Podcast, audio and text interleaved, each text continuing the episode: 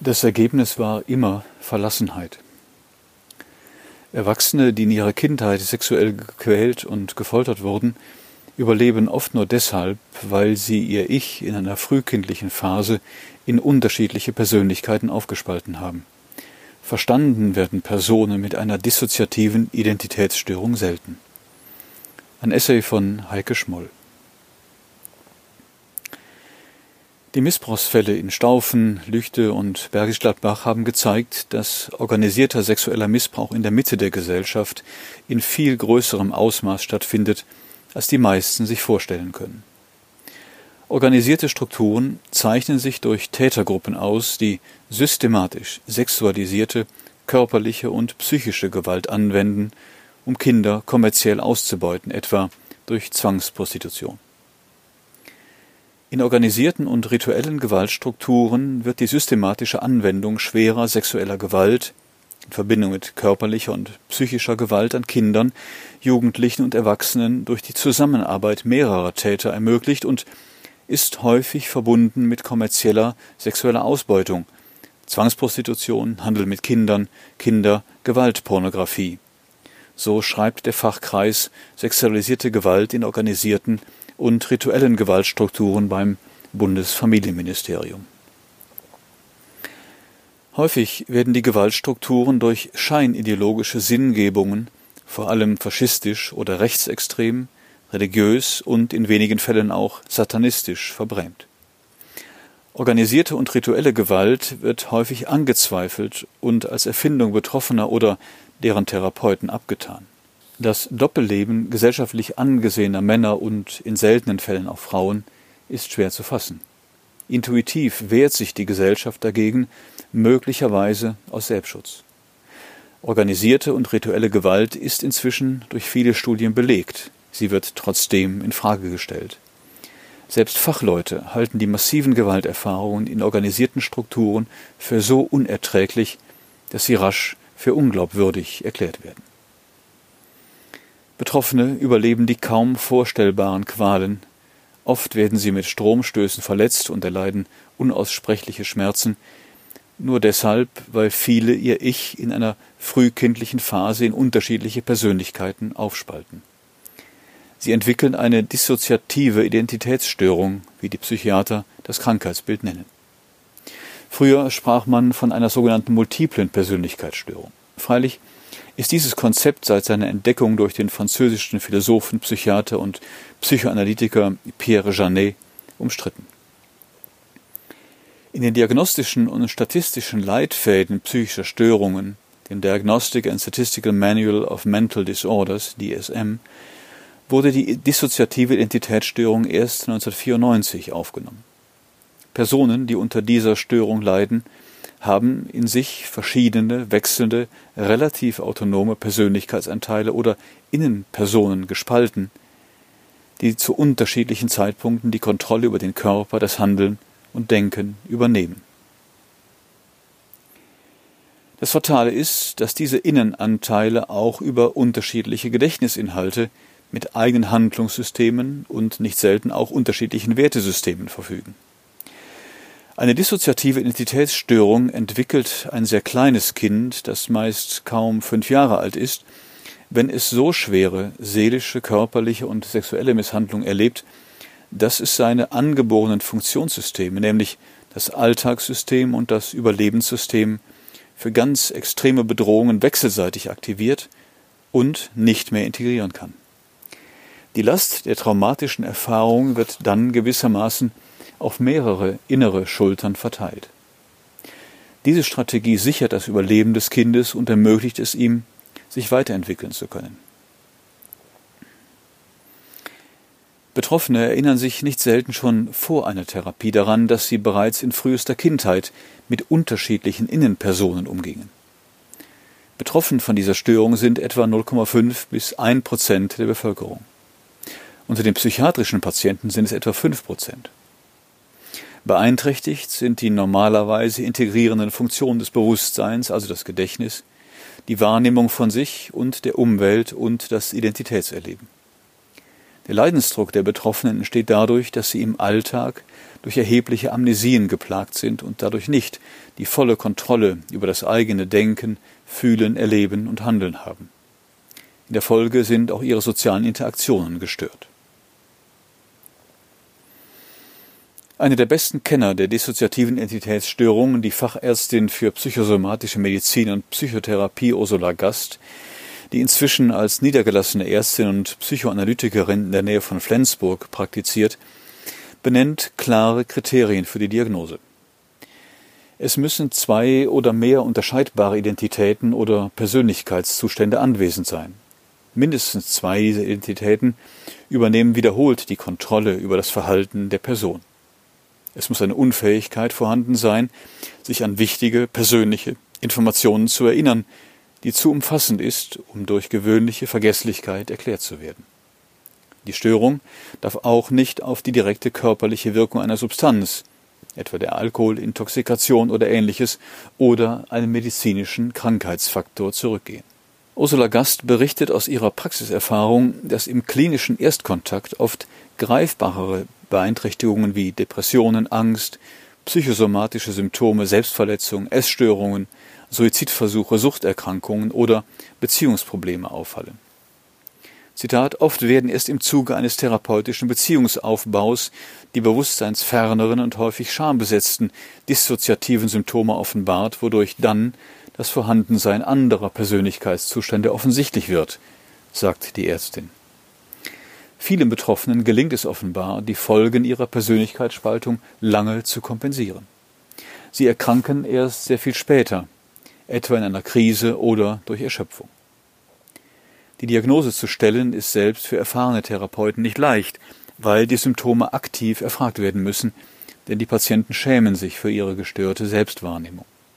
Es muss also erst viel Vertrauen aufgebaut werden, bis Patienten über ihre unterschiedlichen Innenpersonen sprechen. Viele Kinder überstehen ihre Kindheit durch die Trennung eines Tagbewusstseins, das in der Schule funktioniert, oft genug außergewöhnlich gute Leistungen hervorbringt und nichts weiß von dem Nacht-Ich, das vom eigenen Vater, Familienmitgliedern oder Freunden stundenlang missbraucht und verletzt wurde. Die meisten Personen mit dissoziativen Identitätsstörungen sprechen ganz selbstverständlich von wir und meinen damit weit mehr als zwei Persönlichkeiten. Manchmal sind es bis zu hundert und mehr. Die Täter wiederum kennen die Persönlichkeitsaufspaltung, von der auch der KZ-Arzt Josef Mengele wusste und sie gezielt einsetzte. Manche berufen sich sogar auf ihn. Sie kennen den Mechanismus der Dissoziation und machen ihn sich zunutze, indem sie solche im häuslichen Missbrauch entstandenen Persönlichkeitsanteile mit Namen versehen und sie sich damit gefügig machen. Die Yvonne macht immer, was ich will, ist ein solcher Satz, der in vielen Wiederholungen durch den Täter ein gefügiges Ich erschaffen kann, das sich gegen den Widerstand aller anderen Persönlichkeitsanteile behauptet, wenn die Täter es immer wieder ansprechen. Aus der Sicht einer Betroffenen liest sich das so. Der Vater habe offenbar vorhandenes Kultwissen genutzt, um durch extreme Schmerzen und Todesnähe dissoziierte Persönlichkeitsanteile zu erschaffen. Diese Erziehung begann wahrscheinlich zunächst zu Hause oder lief parallel zum Kultleben ab. Erste gezielt erzeugte Persönlichkeitsanteile sind bereits im Säuglingsalter entstanden. Auch nach Jahren der Therapie geraten die Betroffenen sofort wieder in eine Abhängigkeit, wenn der Name des gefügigen Persönlichkeitsanteils fällt oder andere lang eingeübte Signale ausgesendet werden, zum Beispiel eine bestimmte Blume vor der Tür liegt. Sie sind dem Zwang, sich zu unterwerfen, dann nahezu wehrlos ausgesetzt, wenn es ihnen nicht gelungen ist, die unterschiedlichen Persönlichkeitsanteile ihres Ichs zu integrieren. Zitat Trotz intensiver therapeutischer Arbeit gelingt es den Tätern noch immer, einige tief in meiner Persönlichkeit versteckte Persönlichkeitsanteile anzusprechen und zum Gehorsam zu zwingen, berichtet eine Betroffene. Die Opfer müssen sich nicht selten eine neue Identität zulegen, um vor der eigenen Familie und den Tätern geschützt zu sein. Doch wirklich sicher sind sie nicht. Selbst nach Wohnort oder Namenswechseln werden sie wieder aufgespürt, mit Post und Anrufen behelligt, vor der eigenen Haustür abgefangen oder im Krankenhaus besucht.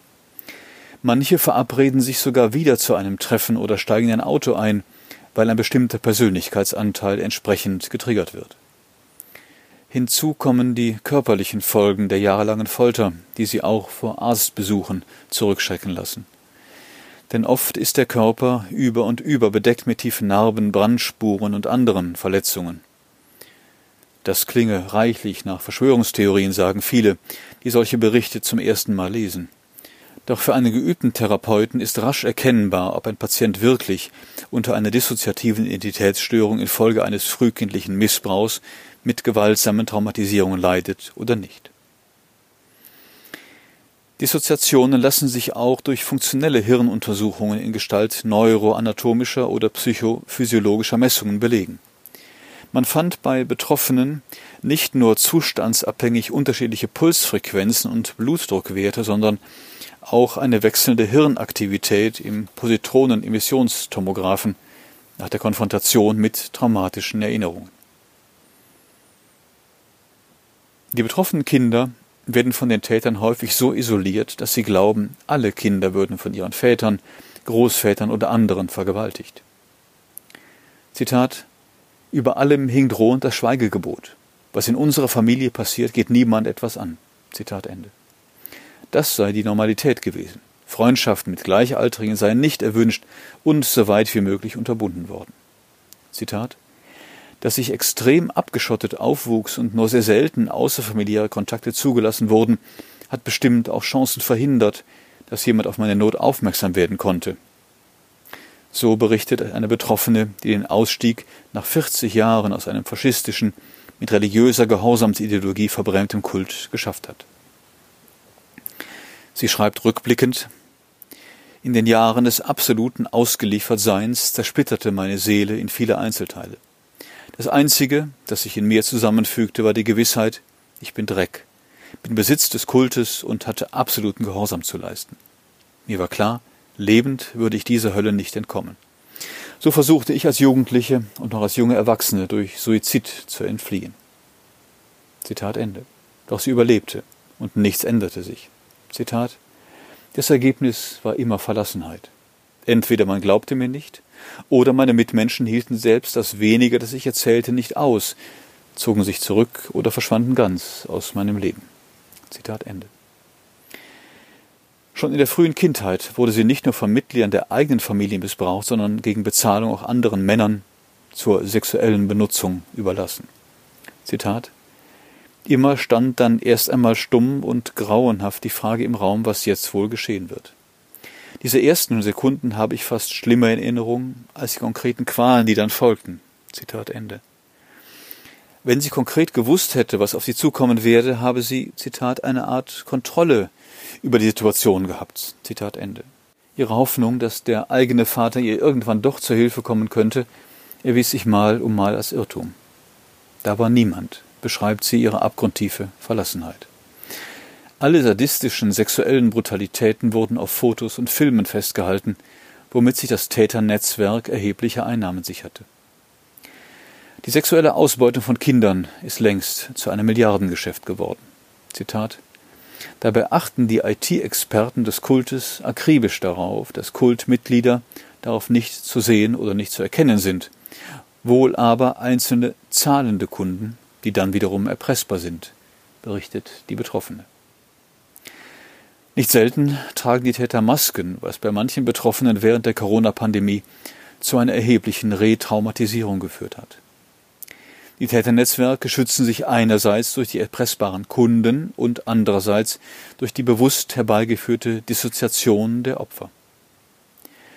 Die junge Frau kämpfte weiter, holte das Abitur nach, studierte und versuchte, sich ein eigenes Leben aufzubauen, obwohl sie der Gewalt weiter ausgesetzt war. Zitat, seit frühester Kindheit waren Anteile in mir auf Gehorsam trainiert. Sie mussten später nur noch durch bestimmte Signale oder bestimmte Termine angetriggert werden. Zitat Ende. Ohne den Fonds des unabhängigen Beauftragten der Bundesregierung für Fragen des sexuellen Kindesmissbrauchs hätte auch diese Betroffene ihre gut zehn Jahre während der Therapie nicht finanzieren können. Irgendwann gegen alle Verbote und Drohungen auch noch eine Psychotherapie zu beginnen, kostet Betroffene unvorstellbar viel Überwindung. Zitat Das Geschehene schließlich auszusprechen war unglaublich schwer und fühlte sich lange einfach nur gefährlich an. Dem Schweigegebot und allen anderen Verboten und Regeln des Kultes, jahrzehntelange Selbstverständlichkeiten, zuwiderzuhandeln, war vorher undenkbar. Zitat Ende. Ein durch die unabhängige Kommission zur Aufarbeitung sexuellen Kindesmissbrauch gefördertes Projekt hat Hintergründe sexuellen Missbrauchs in organisierten und rituellen Gewaltstrukturen untersucht. 33 Berichte von Betroffenen und Zeitzeugen wurden in einer qualitativen Inhaltsanalyse ausgewertet. Die Befragten beschreiben die Täter als sozial angepasst, unauffällig und gesellschaftlich angesehen. Sie arbeiten in kirchlichen Ämtern, in der Kommunalpolitik, als Ärzte, Apotheker, Polizisten, Richter, Rechtsanwälte und seien sehr gut organisiert, heißt es in der Studie, die am Hamburger Institut für Sexualforschung, Sexualmedizin und forensische Psychiatrie am Universitätsklinikum Hamburg-Eppendorf und der Klinik für Psychiatrie und Psychotherapie erhoben wurde. Zitat Die Täter sind nicht irgendwelche armen Schlucker, sondern das ist der Staatsanwalt, das ist der Bischof, das ist der Richter. Das sind Menschen, die Ansehen und Geld haben. Zitat Ende. Diese Täter setzten all ihr Wissen, ihre Verbindungen und viel Geld ein, um eine Aufdeckung zu verhindern. Die vielschichtigen Machtverhältnisse zwischen Tätern und Betroffenen und anderen Personen, verschwimmende Grenzen zwischen Opfer und Täterschaft, Manipulations- und Vertuschungsstrategien, dissoziative Störungen bei den Betroffenen und eine unspezifische, aber gängige Kultur des Schweigens prägen den Missbrauch in organisierten und rituellen Gewaltstrukturen. Zitat eine transparent informierte Gesellschaft, zum Beispiel durch professionelle Schulungen in pädagogischen Einrichtungen, in der Gesundheitsversorgung, in der Justiz und bei der Polizei, könnte dazu beitragen, ORG-Strukturen stärker entgegenzuwirken und Betroffene besser zu schützen, wünschen sich die Autoren. Die Täternetzwerke sind auch dadurch gut geschützt, dass Menschen mit einer dissoziativen Identitätsstörung in Strafprozessen wenig Chancen haben, ernst genommen zu werden. Wer vor Gericht ständig von wir, womöglich in mehreren Stimmlagen redet und damit seine Innenpersonen meint, dem wird nicht geglaubt. Dasselbe gilt für polizeiliche Verhöre.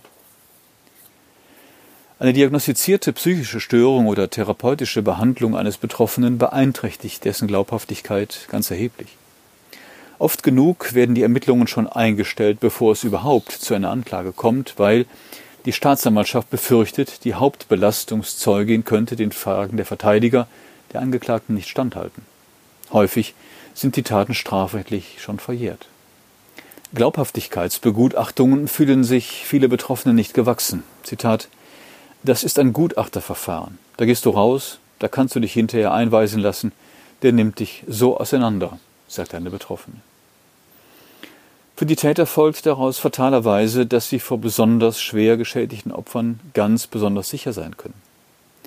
Nicht selten werden die missbrauchten Personen selbst straffällig, indem sie etwa dazu gezwungen werden, andere Kinder auf den Missbrauch vorzubereiten. Dadurch werden auch sie erpressbar. Zitat Ich musste Kinder auf diese Gewalttaten vorbereiten.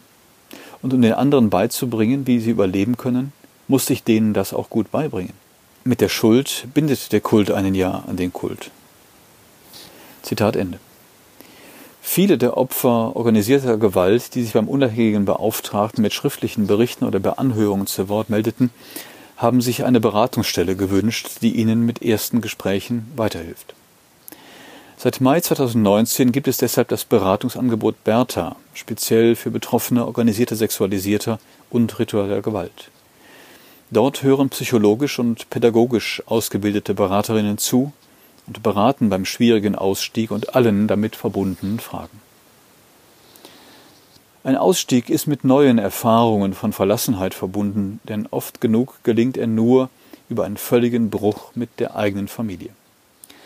Die Beraterinnen verstehen sich selbst als Lotsen, einige sind selbst Überlebende organisierter sexualisierter Gewalt. Mehr als tausend, mehrheitlich junge Frauen, auch einige junge Männer haben dort Hilfe gesucht und gefunden, weil ihnen dort erst einmal geglaubt wurde.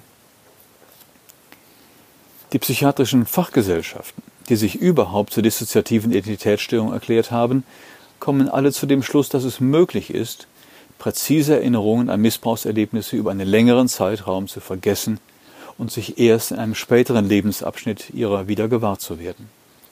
Sie bestreiten auch nicht, dass es möglich ist, Pseudo-Erinnerungen an Missbrauch und Misshandlungen zu konstruieren. Ohne äußere Bestätigungen können auch Therapeuten nicht sicher wissen, welche Erinnerungen lebensgeschichtlich korrekt sind.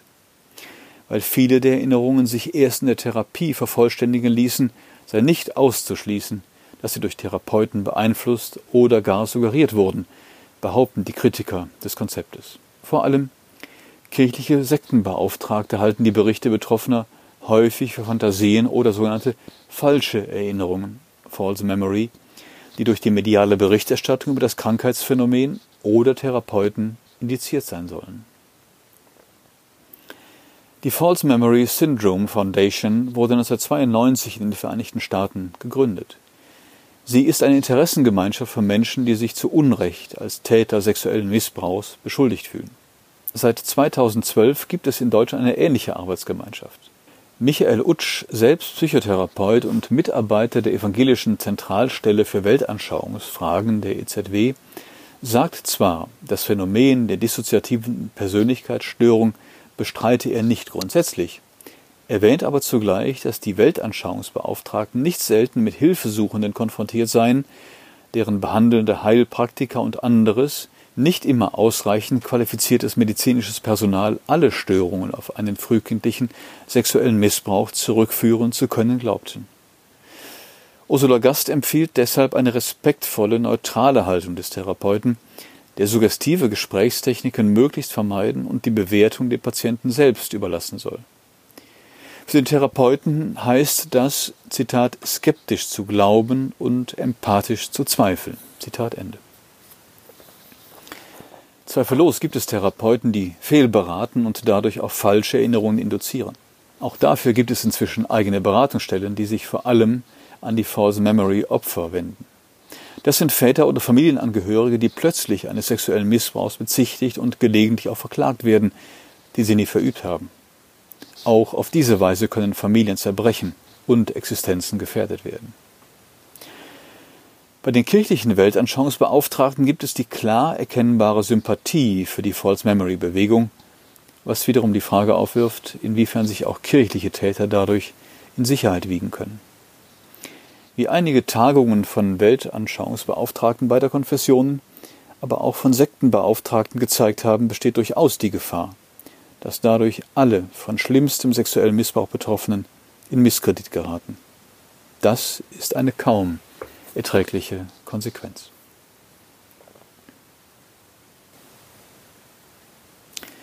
Sie hörten einen Essay von Heike Schmoll, sie ist Redakteurin der Frankfurter Allgemeinen Zeitung.